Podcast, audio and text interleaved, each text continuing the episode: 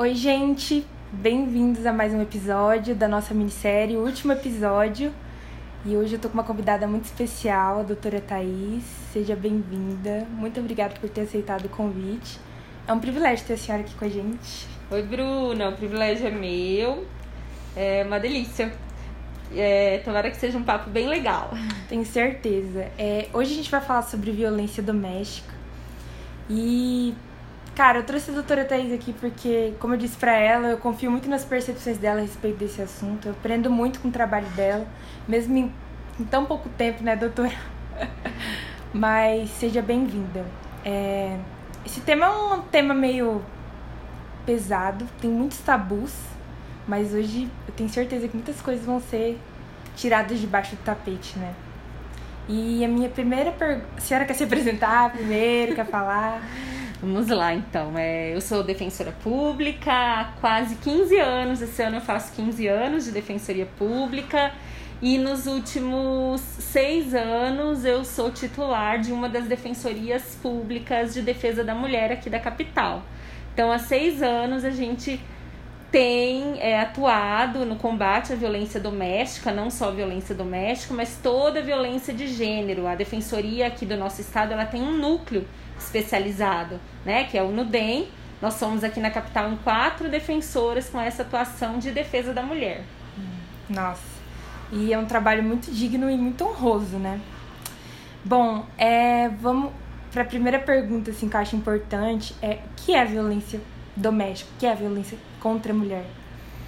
Eu acho que a gente pode é, definir a violência contra a mulher como toda aquela violência que causa algum dano, algum sofrimento para a mulher, né? E sempre uhum. baseada no gênero. O que, que é isso? São aquelas violências que nós sofremos pelo simples fato de sermos Ser mulher. mulher. Né? Uhum. Então a gente acaba visualizando e lembrando mais da violência doméstica, mas não é Sim. é só a violência doméstica. Uhum. É, a gente pode dar outros exemplos é, violência obstétrica, é a violência sexual, é, os ataques nas redes sociais que a gente tem uhum. visto tanto, né? Então são uhum. todas violências que nós sofremos pelo simples fato de sermos sim, mulheres. Os homens não sofrem.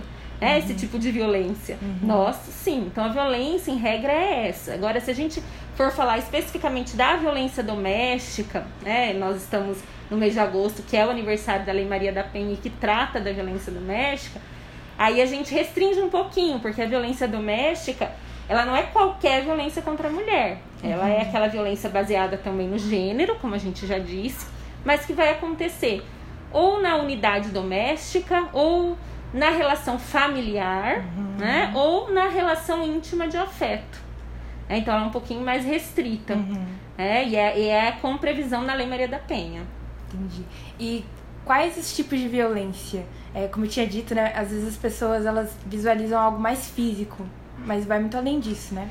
Isso é uma das grandes e boas novidades da Lei Maria da Penha foi justamente trazer no bojo dela, no texto, uhum. as formas de violência, né? Expressamente, porque de fato Antes a gente só é, pensava em violência física, né? As mulheres uhum. não diziam isso. Você ainda é Sim. é novinha, mas a gente escutava as meninas, as mulheres falando: ah, só se eu chegar roxa na delegacia uhum. que alguém vai me atender, né? Se eu chegar sangrando é que alguém vai me atender. Nossa. Então, a Lei Maria da Penha, ela vem e ela expressa quais são as violências. Então, ela traz lá no texto, além da violência física, a violência psicológica, a violência sexual, a violência patrimonial e a violência moral. Né? Eu daria um grande destaque aí para a violência psicológica. Uhum. Né? Nós temos atendido na defensoria pública cada vez mais mulheres adoecidas em razão da violência psicológica sofrida por longos períodos. É, então, às vezes, ela nunca levou um puxão de cabelo, ela nunca levou um tapa, mas ela está doente por conta da violência psicológica, né? Que são uhum. as humilhações, que são as ameaças, você diminuir a outra pessoa, você vigiar o tempo todo a outra pessoa, é você xingar essa pessoa.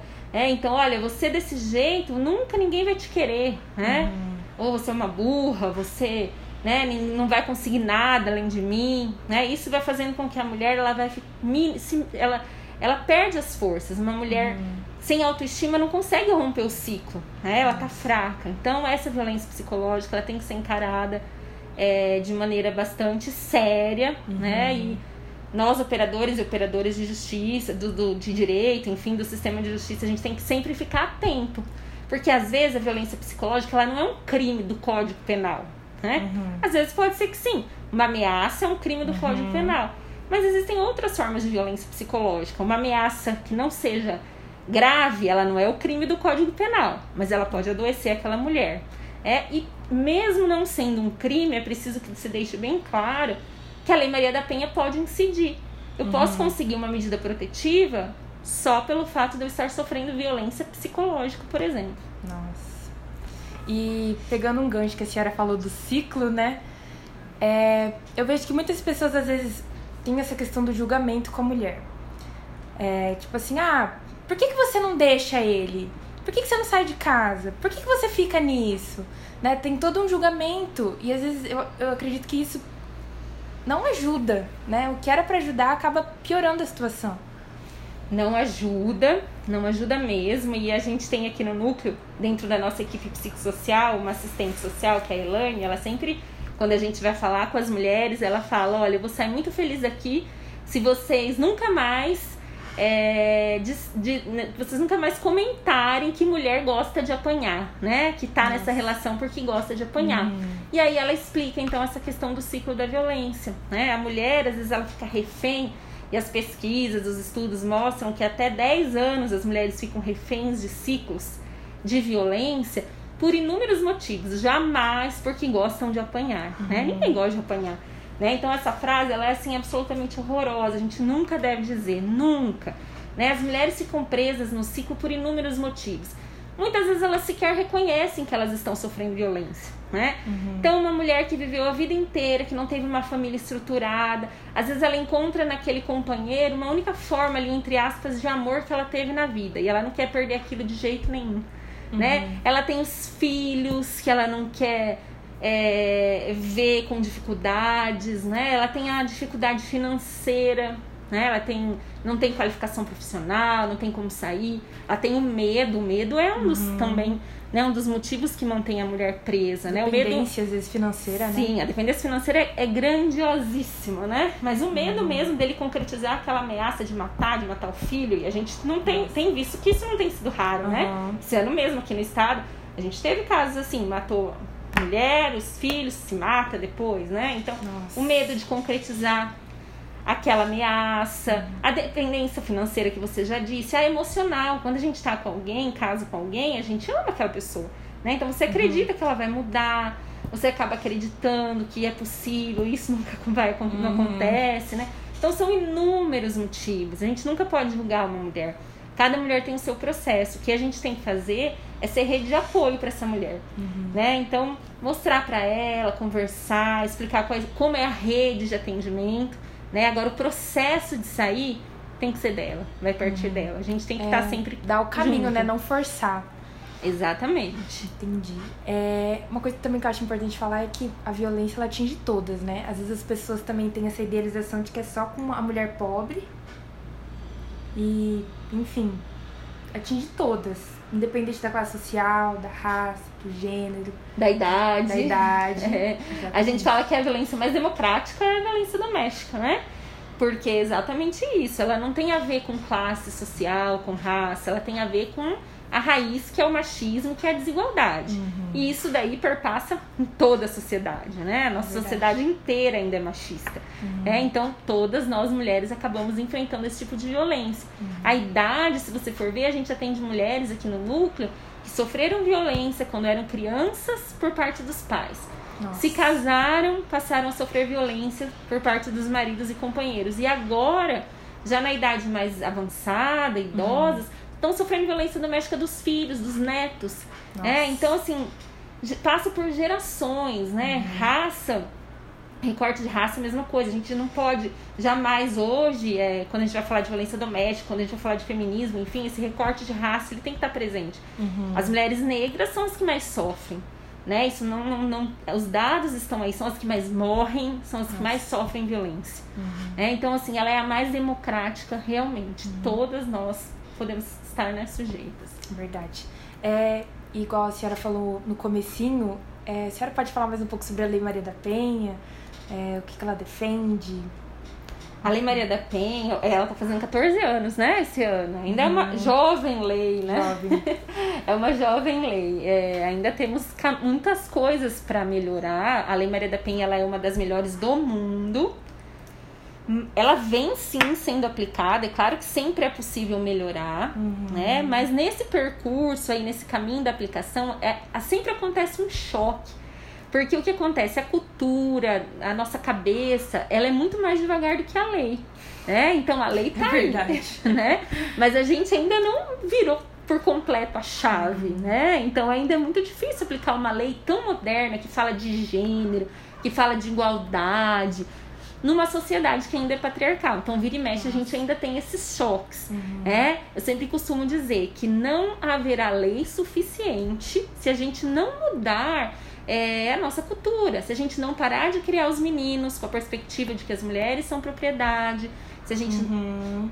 não começar a criar as nossas meninas com a perspectiva de que elas podem ser aquilo que elas quiserem, uhum. não vai adiantar a lei né? Porque daí vai preso, sai, volta a cometer, né? É uma então, mudança de mentalidade. É uma mudança né? de mentalidade. A lei tá aí, ela vem sendo aplicada. Às vezes a gente acha só que a lei Maria da Penha ela é punitivista e não é isso. Hum, a maior intenção importante. da lei é a proteção da mulher. Uhum. Então ela o que ela tem menos é ser punitivista, né? Ela uhum. prevê outras coisas, ela fala de políticas públicas para as mulheres, né? Então não adianta só afastar aquela mulher do agressor, processar, prender. Uhum. Eu tenho que ter o Estado preocupado com as políticas públicas, com a moradia daquela mulher, com a educação, com a saúde, com a assistência social. Uhum. É, senão ela vai, não vai conseguir ficar longe do ciclo, né? Se eu não fortaleço ela, depois ela volta para o ciclo. Então a Lei Maria da Penha fala isso. Lei Maria da Penha traz as medidas protetivas, uhum. né? Ela traz outras estratégias. É, punição mesmo, se a gente for pensar, os crimes, os crimes continuam lá no Código Penal. Uhum. A ameaça tá lá, a lesão corporal tá lá, o feminicídio tá lá, uhum. né? Não tá dentro da Lei Maria da Penha. É, então, mas a gente tem que principalmente focar nessa questão da educação, da mudança cultural. É verdade. Às vezes eu vejo as pessoas é, diminuindo a conscientização, mas ela é um caminho também, né? Igual a senhora falou, né? Além da lei, a gente precisa dessa mudança de mentalidade. É a nossa parte. É né? verdade. Isso a gente pode fazer, uhum. né? Assim, por pequeníssimas coisas a gente tem que começar a fazer. Uhum. Sabe aquela história de você não achar graça na piada machista lá no almoço de domingo? Uhum. É aí que a gente tem que começar. Repreender quem faz isso? É aí que a gente tem que começar. Cada um pode fazer a sua parte. É verdade. Né? A responsabilidade é nossa. De todos, né? É, uma dúvida que eu tenho, assim, enquanto eu tava pensando no assunto, né, na gravação do, desse episódio, é como que eu poderia ajudar alguém, né? Às vezes pode ser uma dúvida até do de quem tá ouvindo aqui o podcast, como que o que eu poderia fazer, né? Às vezes uma amiga minha, eu tô vendo que ela tá sofrendo é, um relacionamento abusivo, tô vendo que ela tá sofrendo violência psicológica, às vezes patrimonial. O que, que uhum. eu poderia fazer? Uhum. A gente tem, precisa sim ser rede de apoio, né? Então a própria Lei Maria da Penha fala que violência contra a mulher é violação de direitos humanos. Então não é um problema só daquela pessoa, é um problema de todas nós, todas nós, de toda a sociedade. Então a gente tem sim que se intrometer, né? meter a colher, é, né? Meter a colher, exatamente. É, intrometer como? Ah, eu vou entrar lá na casa, vou sair no, na, uhum. na briga. Não, não é assim, né? Uhum. Tem várias outras formas a gente fazer sim. isso, né? Então a gente tem que se oferecer como rede de apoio para aquela pessoa. A gente tem que orientar, dizer para ela o que tem de rede né? Cada vez mais a rede de atendimento ela vem se aprimorando, né? Judiciário, Ministério Público, Defensoria Pública, Saúde, Assistência Social, tudo é rede, uhum. né? Então ela tem que conhecer, você tem que mostrar para ela que existe essa rede, né? É, agora em épocas de pandemia, que as mulheres estão mais isoladas em casa com os agressores, eu tenho falado sempre assim: se as mulheres estão isoladas, nós, vizinhos e vizinhas, também estamos dentro de casa. Então a gente precisa ficar atento, né? O que está uhum. acontecendo na minha vizinhança? Estou ouvindo um barulho, estou ouvindo gritaria, né? Qual é a minha obrigação? Existe o 180, por exemplo, é um canal importantíssimo, né? uhum. né? Qualquer pessoa pode ligar, a denúncia inclusive pode ser anônima, e você pode é, ligar, dizer do que está acontecendo, uhum. né? É, é uma forma de ajudar, né? Se eu tenho uma amiga que eu sei que antes da pandemia estava meio esquisito, Uhum. Que eu estava achando que ela é, estava sofrendo violência. Então agora eu vou mandar todo dia uma mensagem para ela perguntando Nossa, como é que tá. Verdade. Né? Então, assim, tem várias formas. Né? E aí a gente vai ter que né, é não se frustrar, porque às vezes não vai ser naquele momento que a mulher vai estar preparada para romper o ciclo. Né? Mas você se colocando ali, mostrando os caminhos, uma hora, né? Ela vai lembrar daquilo tudo e Verdade. vai poder ser muito útil. Verdade. É, uma coisa que eu lembrei aqui enquanto a senhora falava é que até nas redes sociais, assim, teve um negócio com a mão, não é? Da, das videochamadas pra identificar, identificar. eram sinais, né, é. que identificavam que a pessoa estava em silêncio, em violência, né? Uhum. O CNJ, inclusive, fez a campanha do sinal vermelho, né? Isso. né? Que daí você riscava um, risca um X na mão, mostra nas farmácias, né? E acabou que se mostrar em qualquer lugar hoje, não só nas farmácias, todo mundo vai vai entender, vai entender né? Que aquela mulher está em situação de violência e uhum. vai pedir ajuda. Então, são campanhas sempre muito boas porque trazem o tema para visibilidade, para discussão, né? Os uhum. agressores ficam também mais atentos porque sabem que tá todo mundo de olho, então sempre é importante. Verdade. É, uma outra coisa que eu acho importante falar, da atuação da defensoria e dos outros órgãos competentes, o que, que a senhora tem para falar para encorajar, assim, né? A denúncia, porque às vezes a pessoa fica com medo de denunciar, né? Tem toda essa pressão psicológica, culpa. Então, é, como eu estava dizendo, hoje a rede ela vem se preparando cada vez mais, né? justamente para acolher. É, a Lei Maria da Penha diz que nós, não só a defensoria, mas todo mundo que atua nesse, nesse cenário, precisa ter sempre um atendimento humanizado, especializado. Né? Então, cada vez mais a gente tem visto isso. É, os tribunais com coordenadorias especializadas, uhum. o Ministério Público com núcleos, a defensoria com núcleos, né, como o nosso é, as delegacias especializadas que aumentam pelo país, uhum. né? Então a gente tem visto cada vez mais o preparo da rede, né? Então assim, o que a gente sempre orienta essas mulheres, peça ajuda e denuncie, né? Cada vez mais as pessoas estão mais preparadas para acolher. Uhum. É, esse é o caminho. É verdade, é muito importante inclusive, né? Bom, a quer falar mais alguma coisa? Ai, já? Já acabou? Muito bom. É sempre bom falar sobre esse, esse tema, né? Eu acho que, é, por mais que com a Lei Maria da Penha a gente tenha tirado um pouco o tema da invisibilidade, porque uhum. antes nem se falava sobre isso, né? É verdade. É, até bem pouco tempo podia se matar em defesa da honra, né? Aqui no nosso país, uhum. enfim. Na década de 60 as mulheres não tinham nem o seu CPF, o número de CPF era o mesmo do marido, uhum. né? Então, assim, a gente ainda... É verdade. Não se falava nada sobre isso e, e agora a gente cada vez mais se discute sobre isso em todos os ambientes né? E eu acho que é isso, a gente tem que sempre falar, conhecer as mulheres que estão sofrendo violência, se apoderem dos seus direitos, tentem conhecer, escutem as histórias das outras mulheres uhum. que né, uhum. superaram para verificar que é possível sair, né, dessa situação. Isso que eu ia perguntar, que às vezes as pessoas ficam, ah, duvido que sai, né? Por conta de ser um ciclo que, em média, dura 10 anos até a mulher conseguir sair. Sim, mas a gente tem boas experiências também, né? Então procure encontrar essas mulheres que conseguiram. Uhum. Não é fácil, né? E não, nunca julgar, né? Que a gente exerça como mulheres a sororidade entre nós, né? Verdade. né? Que a gente tenha essa sororidade entre nós, que a gente não julgue, né? Que a gente se coloque como apoio, não no julgamento, né? Uhum. Porque cada uma tem o seu processo, tem as suas dificuldades né? É uma violência que ela tem base mesmo muito enraizada nessa cultura machista. Uhum. É, então ainda há muito que se caminhar.